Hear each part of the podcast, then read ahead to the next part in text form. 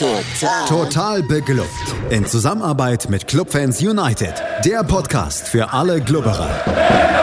Alles, Alles zum ersten FC Nürnberg auf meinsportpodcast.de. Herzlich willkommen zu einer neuen Ausgabe Total Beklubbt, dem Magazin über den ersten FC Nürnberg auf meinsportpodcast.de. Mein Name ist Felix Amrein und wie immer bin ich nicht alleine, sondern habe zwei Gäste an meiner Seite. Das ist zum einen Markus Schulz. Hallo Markus. Hallo zusammen. Und zum anderen Stefan Helmer von unserem Kooperationspartner Club Fans United. Hallo Stefan. Hallo, grüßt euch. Zuallererst äh, sage ich Happy Birthday to us. Wie ich heute festgestellt habe, ist der Podcast nämlich mittlerweile schon acht Jahre alt und nicht erst in dieser Woche. Äh, irgendwie habe ich die allererste Folge verloren. Deswegen sind wir tatsächlich auch schon bei einer Folge mehr, als das irgendwie so die sozialen Medien in ihren kleinen Bildchen immer ausgeben. Aber das ist eine Randgeschichte, denn wir sprechen darüber, dass der erste FC Nürnberg mal wieder gewinnt, nachdem er in der vergangenen Woche ja verloren hat. Wir wechseln weiter munter hin und her zwischen Sieg und Niederlage. 1 zu 0 hieß es am Ende beim Auswärtsspiel gegen Fortuna Düsseldorf. Und es war, Markus, wie schon im Hinspiel, eine Partie, in der am Ende dann doch mehr gezittert werden musste, als das irgendwie nötig war. Das ist allerdings richtig, wobei ich wirklich sagen muss, ich habe das Spiel am Freitag so, so überhaupt nicht wirklich verstanden, weil ich glaube, die Fortuna am Freitag war so ein Gegner, der deutlich schwächer war als vieles andere, was wir in dieser Saison hatten. Und ich, ich möchte jetzt gar nicht großartig was vorwegnehmen, aber ich glaube, diesmal hat uns eine relativ unterdurchschnittliche Leistung zu drei Punkten gereicht. Ja, werden wir dann darüber sprechen, wie denn diese Leistung zu werten ist. Stefan, schauen wir erstmal zum Anfang natürlich wie immer auf die Aufstellung. Es gab zwei Änderungen beim ersten FC Nürnberg. Ja, mein Lieblingsspieler Scheffler wurde auf die Bank geschickt. Echt ganz schlimm. Ja, Pascal Köpke kam rein und ähm, Tom Kraus, Scheffler und Geis auf die Bank. Ähm, ja, kann man machen. Ähm, Tom Kraus ist ja so denke ich mal, auswärts vielleicht auch die bessere Variante, wenn es ums Pressing geht. Ähm, äh, und Köpke, ja, ähm, steht jetzt wieder in den Startlöchern, ähm, hat jetzt seine Chance bekommen von Anfang an. Ähm, sind alles Wechsel, ähm, die man nachvollziehen kann. Ich glaube, so ein bisschen überraschend für die meisten vielleicht dann, dass Nikola Dovedan wieder in der ersten Elf stand. Es war ja erstmal so ein Spiel ohne klassischen Stoßstürmer dann auch oder so eine, so eine ja, Aufstellung ohne klassischen Stoßstürmer. Generell Mittelfeld mit sehr, sehr jungen Spielern, ohne Johannes Geist, du hast gesagt, glaube ich, auch nicht so, dass, dass da viele allzu abgeneigt waren. Und generell haben die ersten Minuten Robert Klaus ja komplett recht gegeben, Markus, denn der FCN legte nach, ich weiß nicht, 30 Sekunden, in denen, glaube ich, Düsseldorf den Ball erstmal nach vorne brachte, dann direkt los und ja, wurde dann auch früh mit dem ersten Erfolg belohnt ja, es war wieder so, ein, so eine ganz typische Szene für Lino Tempelmann. Ich verstehe mit jedem Spiel immer mehr den Move, der dahinter steckte, nachdem ich zu Beginn der Saison sehr skeptisch war. Erstens kannte ich ihn nicht, zweitens habe ich mir nicht vorstellen können, wo für ihn irgendwie Platz bei uns im Kader ist. Aber er hat, ich glaube, nach 105 Sekunden war das dann, glaube ich, so zumindest die Kollegen von Sky, hat er mal wieder so einen, so einen ganz typischen ultradynamischen Antritt gestartet. Die Düsseldorfer haben ihn ja nicht stören wollen, nicht stören können. Ich glaube, es ging eher ums Nicht-Können. Und dann hat er mal aus 20 Metern dann einfach abgezogen. Der Ball geht noch an Dovedan ran. Ich glaube ans Knie. Und dadurch wurde der Ball dann ziemlich unhaltbar für Kastenmeier dann abgefälscht und der Ball war dann im Tor drin. Ja, Stefan, Markus sagt, er weiß nicht, ob sie nicht wollten oder nicht konnten. Bei Prip hatte ich so ein bisschen das Gefühl, er will nicht gleich in der zweiten Spielminute eine gelbe Karte für ein taktisches Foul kassieren. Narei ist dann einfach zu spät dran, aber man muss bei diesem Tor schon auch darüber reden, wie viel Platz Düsseldorf da Lino Tempelmann gelassen hat. Ja, also ich glaube, waren ja drei Spieler die da so im Dreieck und Tempelmann ihm Geleitschutz gegeben haben. Also die standen ja alle zwei Meter von ihm weg und ja, Vielleicht haben sie auch das Tripling von ihm unterschätzt. Das ist das, was ich vermute. Und ja, vielleicht wollte auch keiner eine, eine gelbe Karte riskieren, weil ähm, Tempelmann kam da schon mit richtig Zug äh, auf den 16er zu und ich glaube, er wäre auch nur durch einen Foul äh, stoppbar gewesen und deswegen wollten sie vielleicht den Freistoß vermeiden. Ja, somit hat es dann äh, glücklicherweise für uns dann geklingelt. In der zweiten Minute dann 1 zu 0 für den FCN das war irgendwie in dieser Saison noch nie so das super gute Omen, dass das Spiel dann komplett auf unsere Seite kippt, zumindest in meiner Erinnerung. Äh, es hätte aber noch viel mehr auf unsere Seite kippen können. In der sechsten Minute war es dann soweit, dass ja Pascal Köpke rechts im Strafraum angespielt wird. Der legt dann zurück auf Lino Tempelmann und Markus. Aus sechs Metern oder aus acht Metern oder wie viel es waren, ist es halt doch schwieriger als aus 20. Ja, man könnte es man wirklich meinen. Ja, es lag aber auch ein bisschen, bisschen daran, bei, bei seinem 1 zu 0 in der zweiten Minute hatte Lino Tempelmann halt auch wirklich Zeit, sich den Ball so richtig schön auf den Fuß zu legen. Und in der sechsten Minute die, die Rückgabe von Köpke, da konnte er eigentlich mehr oder minder nur kurz reagieren und hatte, glaube ich, auch gar nicht Zeit, da irgendwie zu gucken, wo er den Ball jetzt wirklich hinschießt. Das ging alles deutlich zu schnell. Und ja, Düsseldorf hat da einfach nur Glück gehabt, dass, dass äh, Kastenmeier da wirklich rein zufällig genau im Weg stand, weil sonst wäre das Ding komplett wieder drin gewesen. Es würde, hätte dann zu dem Zeitpunkt 2 zu 0 gestanden und ich glaube, da wäre dann bei Düsseldorf gerade in ihrer derzeitigen Situation, in der sie sind, die strotzen jetzt auch nicht gerade vor Selbstbewusstsein, da wäre wahrscheinlich dann schon irgendwie fast schon wie so ein kleiner Deckel dann oben drauf gewesen. Ja, davon ist irgendwie auszugehen. Ja, auch keine wirkliche Kritik irgendwie da an Lino Tempelmann meinerseits. Das ist halt, der Ball wird, wird gut von Köpke zurückgelegt, das habe ich zumindest so empfunden, weiß nicht, wie es dir geht, Stefan, aber Tempelmann kann da den Fuß reinhalten und entweder stimmt dann der Winkel, in dem der Fuß den Ball trifft, oder er stimmt halt nicht und da gibt es, glaube ich, da ist bei den, meisten, bei den meisten Fußballern dann auch so, manchmal geht er eben auf den Torwart und manchmal geht er eben rein.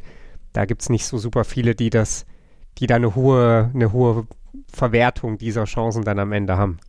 Ja, vor allem auch in der Geschwindigkeit. Also ich glaube, Lewandowski ist sowas auch schon passiert oder im Haaland. Also klar ist, ist die Distanz kurz und äh, er, er kommt da frei zum Schuss, aber er kann den Winkel auch nicht mehr in der Geschwindigkeit wirklich bestimmen. Er muss halt einfach draufhalten und hoffen, dass er reingeht. Torwart stand halt extrem gut auch dann in dem Eck. Ähm, ja, kann passieren, ist nicht weiter schlimm. Vielleicht hätte Köpke den Ball einfach höher bringen müssen, dann hätte Tempelmann wieder mit dem Kopf zuschlagen können. Das wäre wahrscheinlich noch eher seins gewesen. Ja, stimmt, das 1 zu 0, das ja ihm gut geschrieben wurde, sein erster Treffer, der nicht mit dem Kopf erzielt wurde, glaube ich, ne? Ganz genau. Wurde das Tor jetzt äh, Tempelmann gut geschrieben? Ja, es wurde Tempelmann gut geschrieben. Dovedans Knie hat nicht ausgereicht, um ihm den nächsten Treffer zu bescheren. Wobei man da wirklich sagen muss, also ohne dass Dovedan den Ball abfälscht, geht er, glaube ich, auch nicht rein. Also ist schon 50-50. Ne? Der Schuss von Tempelmann plus das Abfälschen von Dovedan. Ähm, ich glaube, ohne, ohne dass Dovedan da äh, den Fuß reinhält oder unabsichtlich reinhält, sage ich mal, weil er war ja im Lauf, ähm, hält der Torwart den oder der Ball geht daneben. Wobei Dove dann mit Sicherheit behaupten wird, dass es alles äh, so geplant war. so mit dem Augenzwinkern. Ich glaube, nach dem Spiel haben sie schon beide gesagt, das ist so 50-50. Also zumindest in den Sky-Interviews, die ich gesehen habe. Dann müssen sie es wahrscheinlich nochmal irgendwie ja, versuchen zu wiederholen. Vielleicht äh, wird dann von DFL-Seite das Ding andersrum gewertet es war dann so, dass der FCN das Spiel schon irgendwie so weitestgehend im Griff hatte, so für, von meinem Gefühl her. Es gab in der achten Minute ja so sowas wie eine Chance von Handwerker, wobei ich sehr sicher bin, dass die wegen Abseits zurückgepfiffen worden wäre, wenn denn da was passiert wäre. Und dann gibt es in der 13. Minute ja das auch allwöchentliche, zum Glück steht Christian Martenia in der Kiste des ersten FC Nürnberg, denn zu einem Zeitpunkt, als Düsseldorf gar nichts vom Spiel hatte und ich habe irgendwie in der Sportschau-Zusammenfassung gelesen, gehört vielmehr, dass der FCN zu dem Zeitpunkt 80 Prozent der Duelle gewonnen hat, verliert er eben eins und hätte dann beinahe den Ausgleich kassiert, was dann irgendwie mal wieder zeigt, wie, wie obsolet so manche Statistik ist. Aber da macht äh, Chris Martinia, Stefan, einfach alles richtig gegen Narei. Ja, macht sich groß, macht sich breit ähm, und verhindert somit äh, da äh, schon fast eine hundertprozentige Torchance. Ähm, das passt aber auch zu Martinias Saison, zu seiner starken Saison bisher, diese Leistung. Auf der anderen Seite macht es Marwei auch vorher gegen Sörensen verdammt gut. Also ihr den Ball mitnimmt, um den Gegner rumlegt und äh, dann noch zum Abschluss kommt. Das war schon, das war schon äh, sehr, sehr hohes Niveau, was er da an den Tag gelegt hat, aber glücklicherweise haben wir Martini am Tor. Definitiv. Man kann natürlich sagen, gut gemacht von Narei, in dem Moment natürlich auch nicht so super gut gemacht von Asker Sörensen. Das soll da vielleicht dann auch nicht unter Tisch fallen. Es war dann so, dass in der Folge, Markus, und ich glaube, dann sind wir jetzt so ein bisschen bei dir, du verstehst dieses Spiel nicht so komplett, es so war, dass der FCN mal wieder in so eine Passivität verfallen ist. Man hat Düsseldorf den Ball gegeben, ohne dann da irgendwie auch, ja, vielleicht mal richtig aggressiv dann versucht, die Bälle zu erobern, um im Umschaltspiel da erfolgreich zu sein. Stattdessen hatte ich wirklich das Gefühl, man hat so, ja, ab Minute 15, 16 Düsseldorf einfach mal ein bisschen machen lassen, dass die dann nicht so super viel daraus gemacht haben. Das steht auf einem anderen Blatt Papier und ist ja für den FCN eigentlich erstmal uninteressant. Genau das ist es. Also ich wage mal die Behauptung gegen jede andere Mannschaft in der zweiten Liga, vielleicht jetzt, gut, ich möchte jetzt Ingolstadt da nicht irgendwie an, an Kann fahren, aber gegen, gegen eine kampfstarke Mannschaft in der zweiten Liga, wenn du, wenn du denen den Ball überlässt und, und so passiv dich auch in den Zweikämpfen dann verhältst, wie es der FCN nach der ersten Viertelstunde gemacht hat, dann, dann kann sich sowas ganz, ganz schnell rächen. Und wir können wirklich nur von Glück sagen, dass Fortuna am Freitag auch wirklich den allerbesten Tag gehabt hat. Martina hat in der 13. Minute dann schon einmal gut gerettet und Düsseldorf ist halt immer näher an unser Tor gekommen und dann kamen noch ein paar Standards mit dazu und ja, also von der, von der Souveränität der ersten zehn Minuten, sage ich dann mal, war dann plötzlich überhaupt nichts mehr vorhanden. Stefan, das ist was, das sehen wir immer wieder beim, beim FCN und können wir jetzt, glaube ich, auch einfach vorwegschicken, war ja auch in der zweiten Halbzeit wieder so, da auch wieder gut aus der Kabine gekommen, um dann komplett den Faden zu verlieren, wobei es da dann hinten raus sogar noch viel extremer wurde.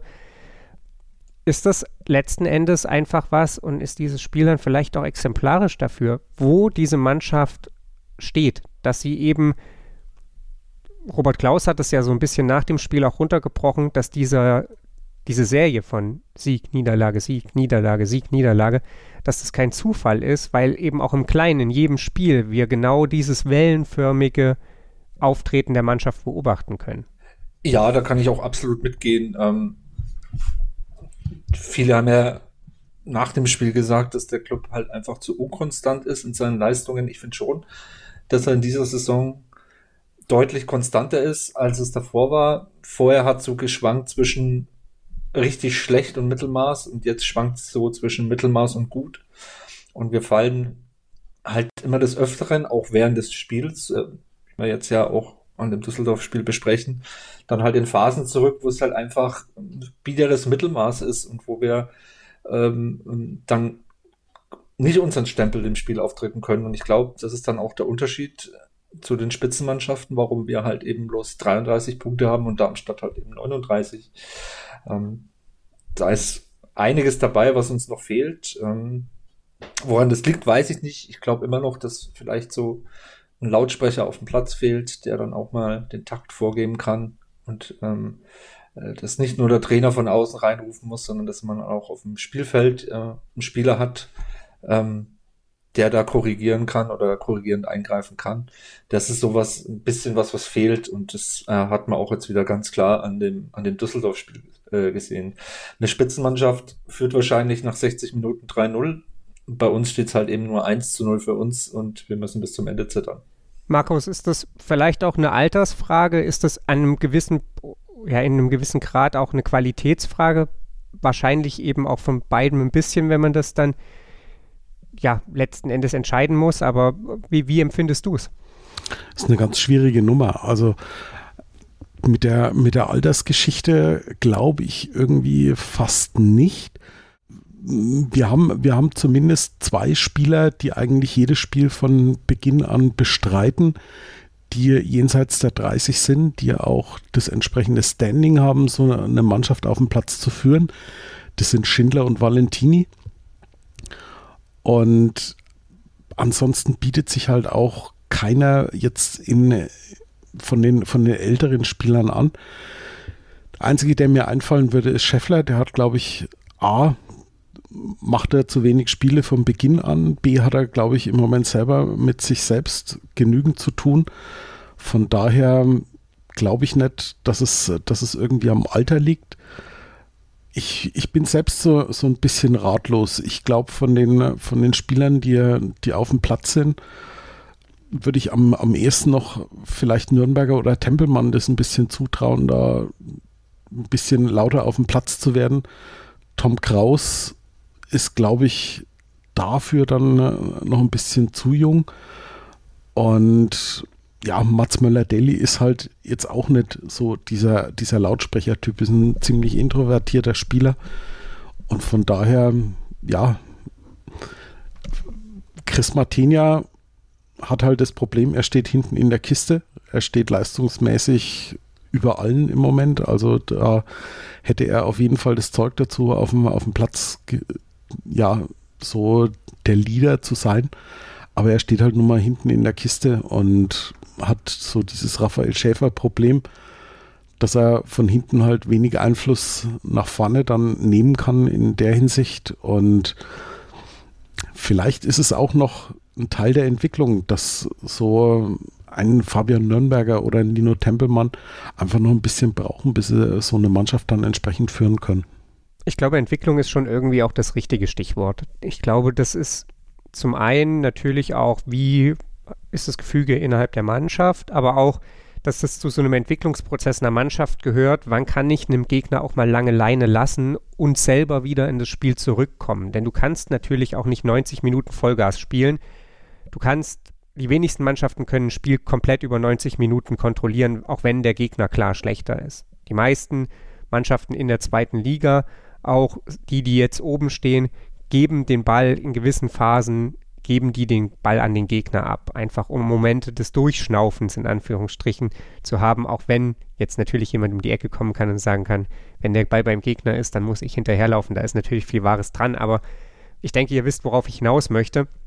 Deswegen glaube ich schon, dass das auch Teil der Entwicklung ist. Und dann stellt sich am Ende dieser Entwicklung oder eben in einem halben Jahr, in einem Jahr dann auch die Frage, wenn diese Entwicklung nicht einsetzt, ist es dann eben vielleicht doch wieder eine Qualitätsfrage. Und ich glaube, da müssen wir ein Stück weit geduldig sein. Und Geduld ist jetzt auch euer Stichwort. Wir sind gleich wieder für euch da, sprechen dann natürlich wieder über das aktuelle Spielgeschehen auf dem Platz und ihr könnt die Pause nutzen, um euch Gedanken darüber zu machen, wo denn der erste FC Nürnberg eurer Meinung nach in seiner Entwicklung steht. Ich möchte nochmal zurück ins Spiel gehen in diese erste Halbzeit. Es gab noch zwei ja, Situationen, die es ja, gilt zu erwähnen. In der 45. Minute gab es einen Flachschuss, den Martinia aber mit seiner aktuellen Verfassung eben locker rausfischt. Und in der 35. Minute gab es eine Riesenchance für Düsseldorf, bei der ich sehr, sehr froh bin, dass sie nicht im Kasten gelandet ist. Und zwar nicht, weil es dann 1-1 gestanden hätte, deswegen natürlich auch, aber vor allem, weil ich wüsste, dass wir in diesem Podcast über nichts anderes diskutieren würden als über diese Szene.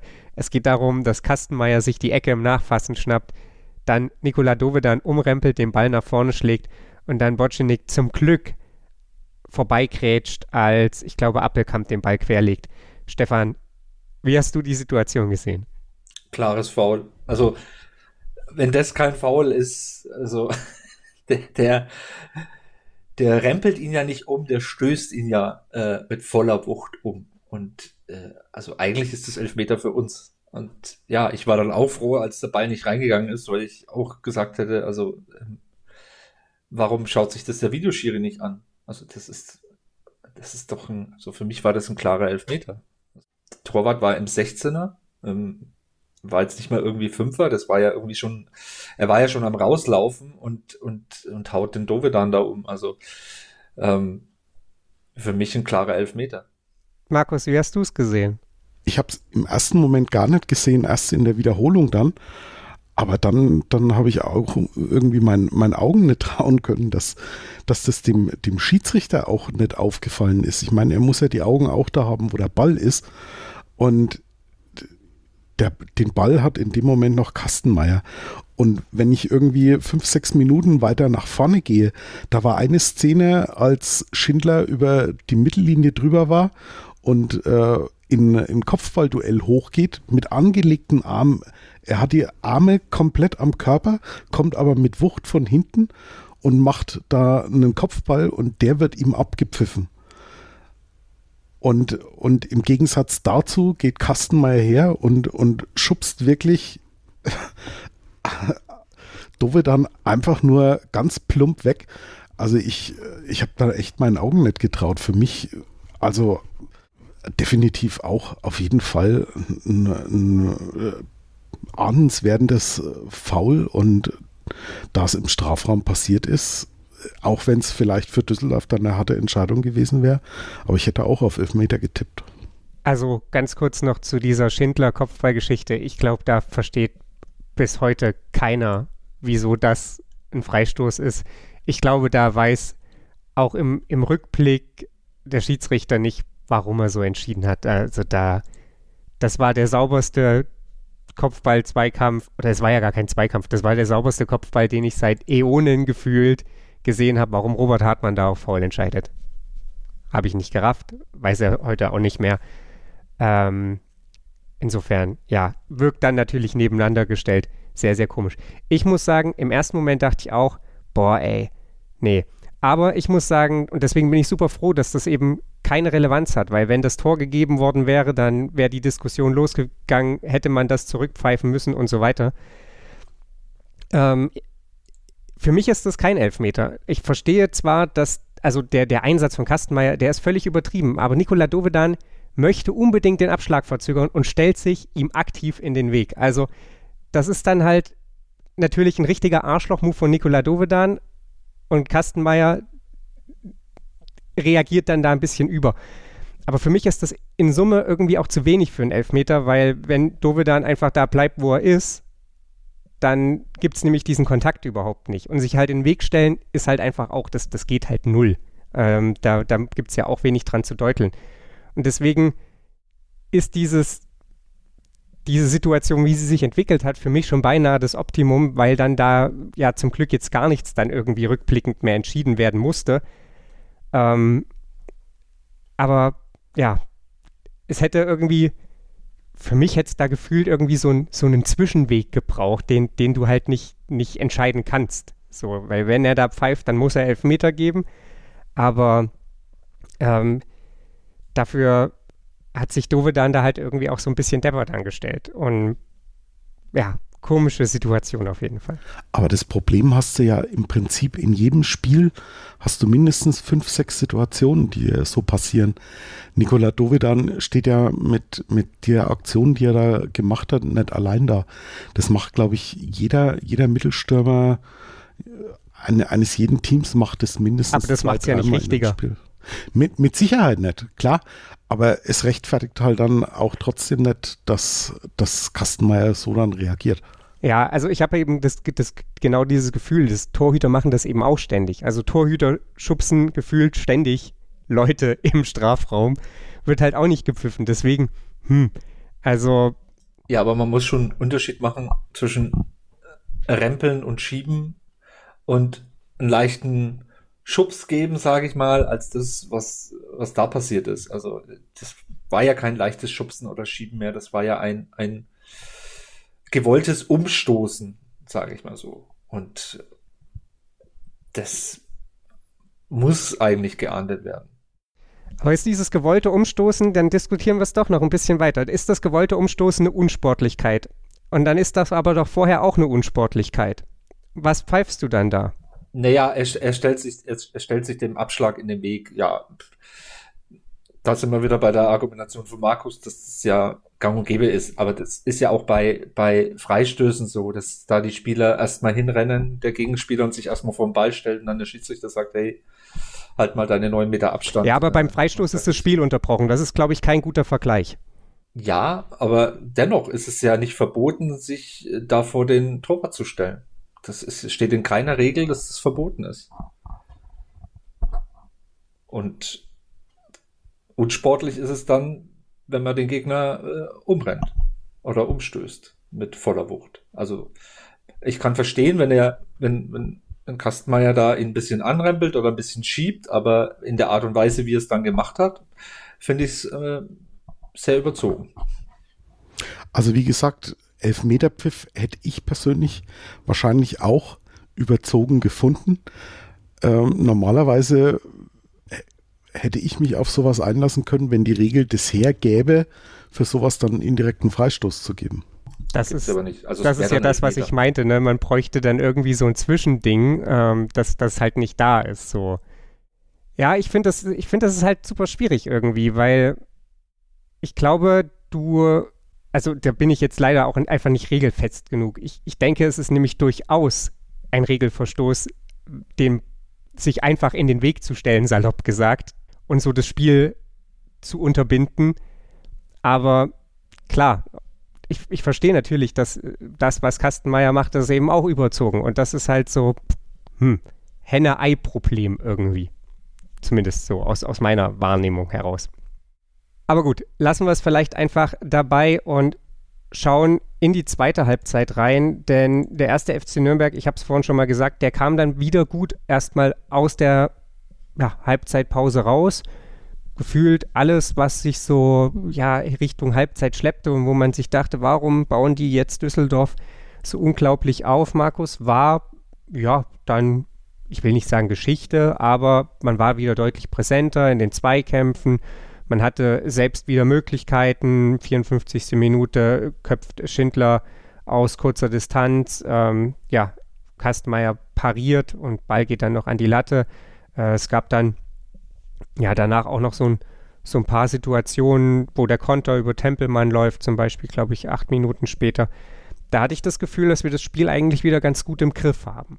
Das ist richtig. Also mir kam es auch so vor, als ob die Spieler in der, in der Halbzeit wahrscheinlich die richtigen Worte zu hören gekriegt haben und, und da auch wieder ein bisschen konzentrierter und ernsthafter bei der Sache waren.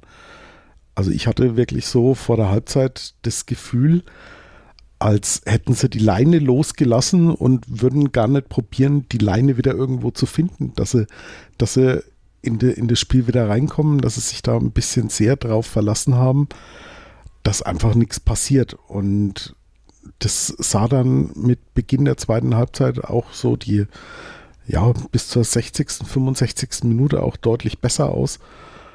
Es sind wieder Chancen rausgekommen, die den Kopfball von Schindler hast du schon erwähnt. Und das Einzige, was mir in eigentlich in, im ganzen Spiel komplett durchgefehlt hat, war wie schon im Prinzip die ganze Saison, dass wir unsere Konterchancen mal wirklich seriös bis zum Schluss ausspielen. Dass wir einfach nur mal von, von zehn Konterchancen wirklich ein oder zweimal bis zum Ende durch ausspielen, weil dann, dann würden wir uns so vieler Probleme selbst entheben und das wäre alles viel, viel einfacher auch für uns als Zuschauer dann. Da sprichst du natürlich wahre Worte. Äh, dann wäre das deutlich entspannter, dem ersten FC Nürnberg zuzugucken. Ähm, Stefan, ist das dann Zufall, dass das nach der Halbzeit passiert oder ist es eben dann doch so, dass der Robert Klaus einfach in der Halbzeitpause auf die Mannschaft einwirken kann, dass ähm, ja dann diese, diese Zeit nach der Pause wieder deutlich kontrollierter, deutlich strukturierter auch verlaufen ist? Ja, mit Sicherheit hat da die die Halbzeitansprache ähm, ihr Übriges getan, dass, äh, dass man da ein bisschen flotter aus der Kabine kam. Äh, aber ja, es hat halt dann das Tor gefehlt. Ne? Wenn Schindler die Bude macht, das 2-0, der da an die Latte geht, ähm, dann sagen wir alles, ja, souverän, äh, nach der Pause den Sack zugemacht. so geht's halt bis zum Ende und, und wie ich schon vorhin gesagt habe, naja, das ist halt der Unterschied zur, zur ganz oberen Spitze. Ähm, wir schaffen es halt oftmals nicht in solchen Spielen dann den Zack zuzumachen und müssen dann zittern oder kriegen dann vielleicht noch den Ausgleich oder ähm, verlieren dann wie gegen Bremen zum Beispiel das Spiel oder schaffen es dann selber nicht ähm, ähm, noch zu punkten, ähm, wie gegen Paderborn. Das unterscheidet uns halt eben dann von der Spitze leider. Ja, etwas, was den ersten FC Nürnberg ebenfalls von der Spitze unterscheidet, war die Endphase dieser Partie. Wir schauen sie uns gleich nochmal im Detail etwas genauer an, sprechen darüber, wie souverän das dann vielleicht trotz aller Passivität war oder eben auch wie ausbaufähig. Das alles gleich hier bei Total Beklubbt. Es war dann so, dass in der 64. Minute Düsseldorf gewechselt hat. Tanaka kam für Sobotka und das war für mich rückblickend dann auch irgendwie so ein Moment, der dieses Spiel wirklich nochmal maßgeblich geändert hat, wo man dann natürlich in Richtung Düsseldorf schon die Frage stellen muss, warum hat Christian Preußer diesen ja, Move vielleicht nicht auch eher getan oder getätigt. Tanaka hat das Spiel, das Düsseldorfer Spiel dann deutlich besser strukturiert, als es Sobotka gemacht hat, aus meiner Wahrnehmung und in der Folge dann auch deutlich besser, ja, in, ins Spiel reingefunden. Also Düsseldorf dann deutlich besser wieder ins Spiel reingefunden. Und für uns ging es dann wieder so ein bisschen dahin. Köpke verließ dann in der 75. Minute das Spielfeld. Der war auch einfach durch. Borkowski kam für ihn. Ganz ehrlich, rückblickend, da hättest du dann gefühlt auch ein Zeugwart aufs Feld stellen können. Das hat irgendwie gar nichts gebracht und dann müssen wir natürlich nochmal schon über diese, diese letzten 15, 20 Minuten hier einfach reden, Markus. Denn wenn wir gesagt haben, in der ersten Halbzeit war das zu passiv, was war das dann in den letzten 15, 20 Minuten? Tja, das war so, so eine Art Warten auf Godot oder so. Ich, ich weiß es selbst nicht. Zu Barkowski möchte ich noch sagen, ich habe mich gefreut, ihn mal wieder zu sehen, dass er reinkommt. Aber ab dem Moment, wo er dann auf dem Platz war, habe ich wieder gewusst, warum er die letzten Wochen eigentlich überhaupt nie ein Thema war. Und da muss ich aber auch sagen, wir haben, wir haben Schuranov auf der Bank, der wirklich über 90 Minuten nicht reingekommen ist. Wir hätten, wir hätten noch einen Duman gehabt, den, den wir hätten bringen können. Und das, was Borkowski da in der, in der Schlussviertelstunde da auf dem Rasen gelegt hat, ja, also es war eine Szene gleich direkt nach seiner Einwechslung, als er gefault wurde. Aber dann war das ja fast schon lustlos und schauen wir mal, was passiert. Und ich hatte so ein bisschen den Eindruck, als, als steckt er damit das ganze Team so ein bisschen an. Oder vielleicht war es nur so, dass eben ein, ein Baustein in, in diesem, in, in der, in der Bewegung gegen den Ball dann gefehlt hat, weil er nicht konsequent genug an, an die Bälle ran ist. Und schon war unser ganzes System labil. Und da, da lief ja zum Schluss überhaupt nichts mehr zusammen.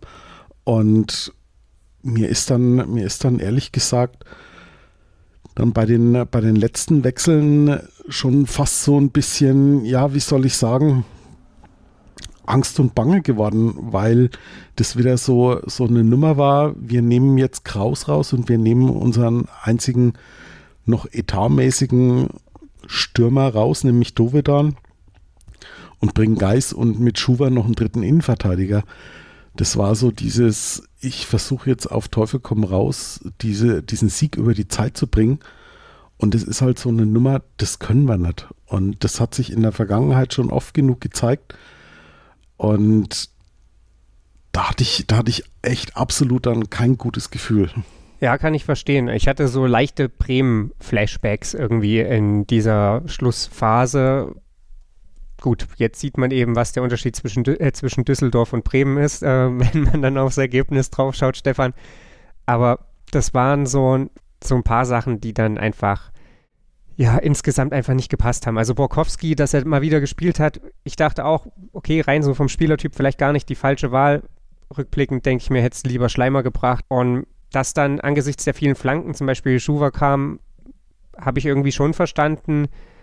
Aber klar, man, man ist schon sehr, sehr, sehr passiv geworden. Ich meine, wir haben irgendwie nur noch ein Viertel Ballbesitz gehabt, also drei Viertel, 75 Prozent oder sowas Ballbesitz waren ja dann bei, bei Fortuna Düsseldorf. Wir haben unfassbar tief einfach gestanden, haben die Bälle nur noch blindlings hinten rausgeschlagen. Das war, ja, warten, dass das Spiel vorbeigeht und hoffen, dass es gut geht irgendwie, oder?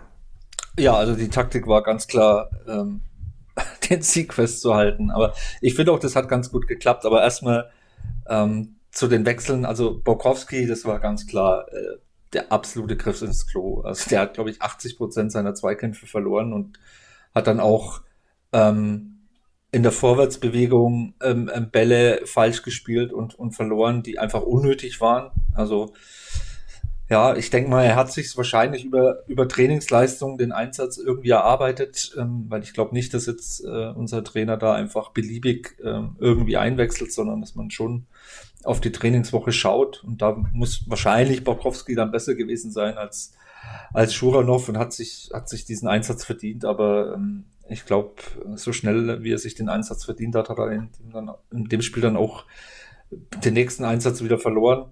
Ähm, ja, die anderen defensiven Wechsel, ja, es war dann schon eine Fünferkette, aber ich finde auch, ist halt, ist halt schwierig. Ähm, was magst du dann, wenn es in der 75. Minute 1-0 steht, ne? Und das ist ein recht ausgeglichenes Spiel, ne? Du kannst positionsgetreu wechseln, kannst dir ein Tor fangen, dann sagen alle, ja, warum hast du nicht defensiv gewechselt? Ähm, wenn du defensiv wechselt und du fängst ein Tor, ja, warum hast du nicht für mehr Entlastung gesorgt und mehr auf Konter gesetzt und das 2-0 gemacht?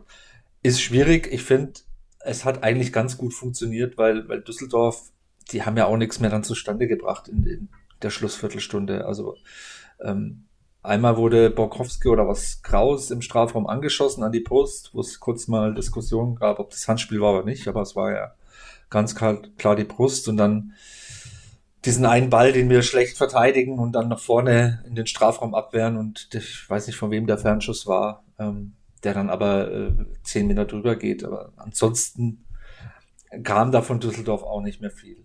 Klar, ist immer schwierig. Ähm, wissen wir alle, zweite Liga, da kann ein blöder Ball in den Strafraum fliegen und es steht 1-1. Aber wir haben es dann auch hinten raus gut verteidigt, fand ich. Und Düsseldorf hat auch über das ganze Spiel eigentlich, bis auf ein paar Kleinigkeiten, ähm, nach vorne auch überhaupt nichts zustande gebracht. Wobei zum Thema Wechsel muss ich eine Sache noch ansprechen, wo da müssen wir wirklich eigentlich auch froh sein, weil als Mannschaft, die 1 zu 0 zu Hause zurückliegt, bis zur 90. Minute zu warten und dann nochmal zwei Spieler zu wechseln, einen größeren Gefallen kann ich doch der Gastmannschaft, die hier mit 1-0 in Führung liegt, nicht tun. Und was Preußer da gemacht hat, dann in der 90. Minute Lobinger und Clara für Appelkamp und Narei zu bringen, ähm, ich meine, unterm Strich bedanke ich mich dafür, weil wenn er das vielleicht eher gemacht hätte, hätte es vielleicht noch mehr Unruhe reingebracht. Und in der 90. war dann nicht mehr so viel. Aber also das war schon ein Move, den ich da auch überhaupt nicht verstanden habe. Ja, die Wechsel kann ich dir auch nicht erklären, woran die gelegen haben oder was er sich, ich habe so einen Verdacht, was er sich erhofft hat. Ne? Das ist ja irgendwie ein Meter 92 gegen Meter 80 und Meter 91 gegen Meter 75. Also das ist so dieses, jetzt stelle ich da alles vorne rein, was wir halt gerne mit Georg Markreiter gemacht haben, so in der, in der Nachspielzeit. Aber in dem Moment hatte ich auch das Gefühl, es ist mehr Zeit von der Uhr nehmen als alles andere. Aber hey, und man muss ja auch sagen, der Wechsel Scheffler für Möller-Deli, der war ja der direkte, die direkte Reaktion darauf. Einfach auch noch kopfballstarken Typen da hinten reinstellen. Sei es drum, ist, ist nicht unser Business. Also was Stefan angesprochen hat, ja, generell, das war dann, ich hatte das Gefühl, dass Düsseldorf dieses Spiel eben dann komplett in der Hand hatte, ohne dann aber wirklich zwingend zu werden. Und das ist, wenn ich ein Fazit unter diese Partie ziehen muss, ist es für mich, Markus, auch so, dass ich, dass ich sagen würde, dass das haben wir verdient gewonnen. Aber das war halt trotzdem, trotzdem nicht schön. Ja, es war verdient. Es war auch nicht schön. Ähm, für mich war es auch eher eine der schwächeren Saisonleistungen, muss ich ganz ehrlich sagen. Weil mir im ganzen Spiel so ein bisschen die Linie gefehlt hat. Und wir können halt auch wirklich in dem Fall nur von Glück sagen, dass Düsseldorf da schon wirklich sehr schwach auch unterwegs war. Ich glaube, gegen, gegen eine Mannschaft, die sagen, sagen wir jetzt mal Paderborn oder sowas, so eine Hausnummer oder Karlsruhe. Ich glaube, die hätten uns da noch ganz schön nass gemacht in, in so einem Spiel. Und das ist halt was, wo das Team jetzt daraus lernen kann, lernen muss, dass es in, in seiner Entwicklung auch weiterkommt und ja, vielleicht haben wir ja jetzt in dieser unsäglichen ersten Länderspielpause da jetzt schon wieder ein bisschen Zeit, da noch ein paar Hebel umzulegen und das Ganze dann am Donnerstag gegen Wacker Innsbruck schon mal zu testen.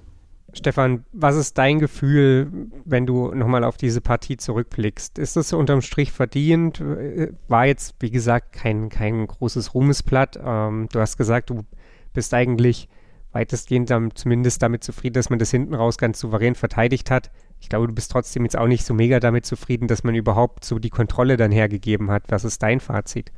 Ja, Arbeitssieg trifft es, glaube ich, ganz gut. So ein, so ein typisches, speederes Spiel. Ja, ich ich sehe es auch so, dass es eher eine der schlechteren Saisonleistungen von uns war. Aber wenn wir in einer schlechten Saisonleistung dann gewinnen, dann ist mir das immer noch lieber, als mit einer guten Leistung zu verlieren.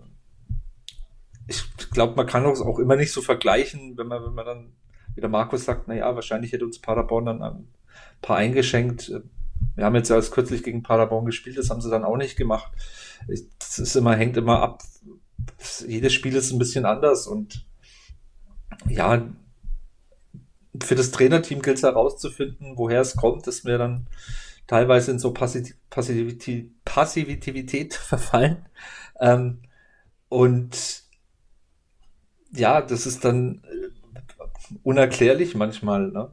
Äh, das macht halt dann vielleicht auch die Analyse dann auch für uns immer, immer recht schwierig, äh, woran das liegt. Aber de facto haben wir das Spiel gewonnen wir haben die Qualität äh, auch da im oberen Tabellendrittel mitzuspielen. Für ganz oben wird's dann allerdings mit solchen Leistungen dann halt eben noch nicht reichen, was aber auch kein Beinbruch ist, denn ähm, wie gesagt, Saisonziel ist Platz 5 bis 8. In den Gefilden bewegen wir uns ganz gut. Ähm, und so eine Entwicklung, die dauert eben seine Zeit. Ähm, man sieht ja jetzt, ähm, die Schritte, die wir seit zwei Jahren jetzt gemacht haben, da haben wir uns schon gut vorgearbeitet und ähm, ja, alles weitere wird dann die Zukunft zeigen.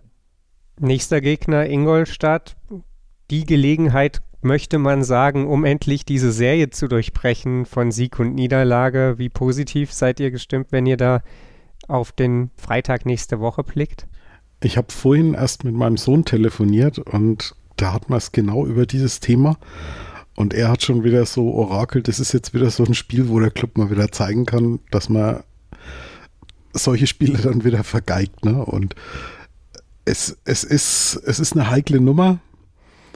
Ingolstadt gegen, gegen uns, spätestens seit der Relegation, ist da ziemlich Feuer drin. Du meinst spätestens seit dem Testspiel im Oktober? ja, das, das kommt noch mit dazu. Ähm, Ingolstadt steht halt auch mit dem, mit dem Rücken an der Wand. Also wenn, wenn sie jetzt nicht gegen uns dann irgendwann mal das Gewinnen anfangen, wann wollen sie dann nochmal loslegen? Haben jetzt, glaube ich, auch schon den dritten Trainer in der Zwischenzeit. Ja, es, es wird mit Sicherheit kein Spaziergang werden, aber die Mannschaft hat wirklich eine gute Möglichkeit, diese, die, dieses Auf und Ab mal zu durchbrechen und auch zu zeigen, dass die Entwicklung nochmal einen Schritt weiter geht. Und so drei Punkte in Ingolstadt würden uns in der Tabelle auch wieder richtig gut tun, glaube ich. Also ich finde, es wird schwierig, ein schlechtes Ergebnis gegen Ingolstadt zu entschuldigen in dieser Saison. Also ähm, ich glaube, das Hinspiel ging 0-0 oder 1-1 aus. 0-0. Ich weiß nicht mehr, auf 0-0. Ähm, das war auch eine unserer schlechteren Leistungen. Ähm, war ein recht ausgeglichenes Spiel damals, glaube ich soweit ich mich zurückerinnern kann. Aber mittlerweile muss man sagen, also wenn man jetzt nur mal anhand der Tabelle sich anschaut, wir sind 23 äh, Punkte vor Ingolstadt. Ingolstadt hat zwei Spiele gewonnen, 14 verloren. Ähm, also vom auf dem Papier sind wir, glaube ich, da zumindest zum ersten Mal in dieser Saison ähm, der klare Favorit. Also wirklich der klare Favorit. Und dann musst du dann halt auch mal dann in so einer Entwicklungsphase dann auch mal bestätigen, dass du der Favorit bist. Klar ist da ein bisschen Feuer drin in der Partie, aufgrund der Relegation damals, aber ähm, es wird schwierig sein, ähm, da ein schlechtes Ergebnis äh, dann im Nachhinein zu entschuldigen. Von daher ähm, muss das äh, Spiel klar für uns ausgehen. Ich glaube, wir kennen das halt alle nur zu gut von unserem Club, ne? Gerade in, in solchen Spielen, wo vom Papier her alles für uns spricht, dass da dann irgendwie eine schlechte Leistung kommt. Aber ich, ich mag jetzt echt nicht den Teufel an die Wand malen, sondern mal versuchen, in der Hinsicht ein bisschen positiver zu denken.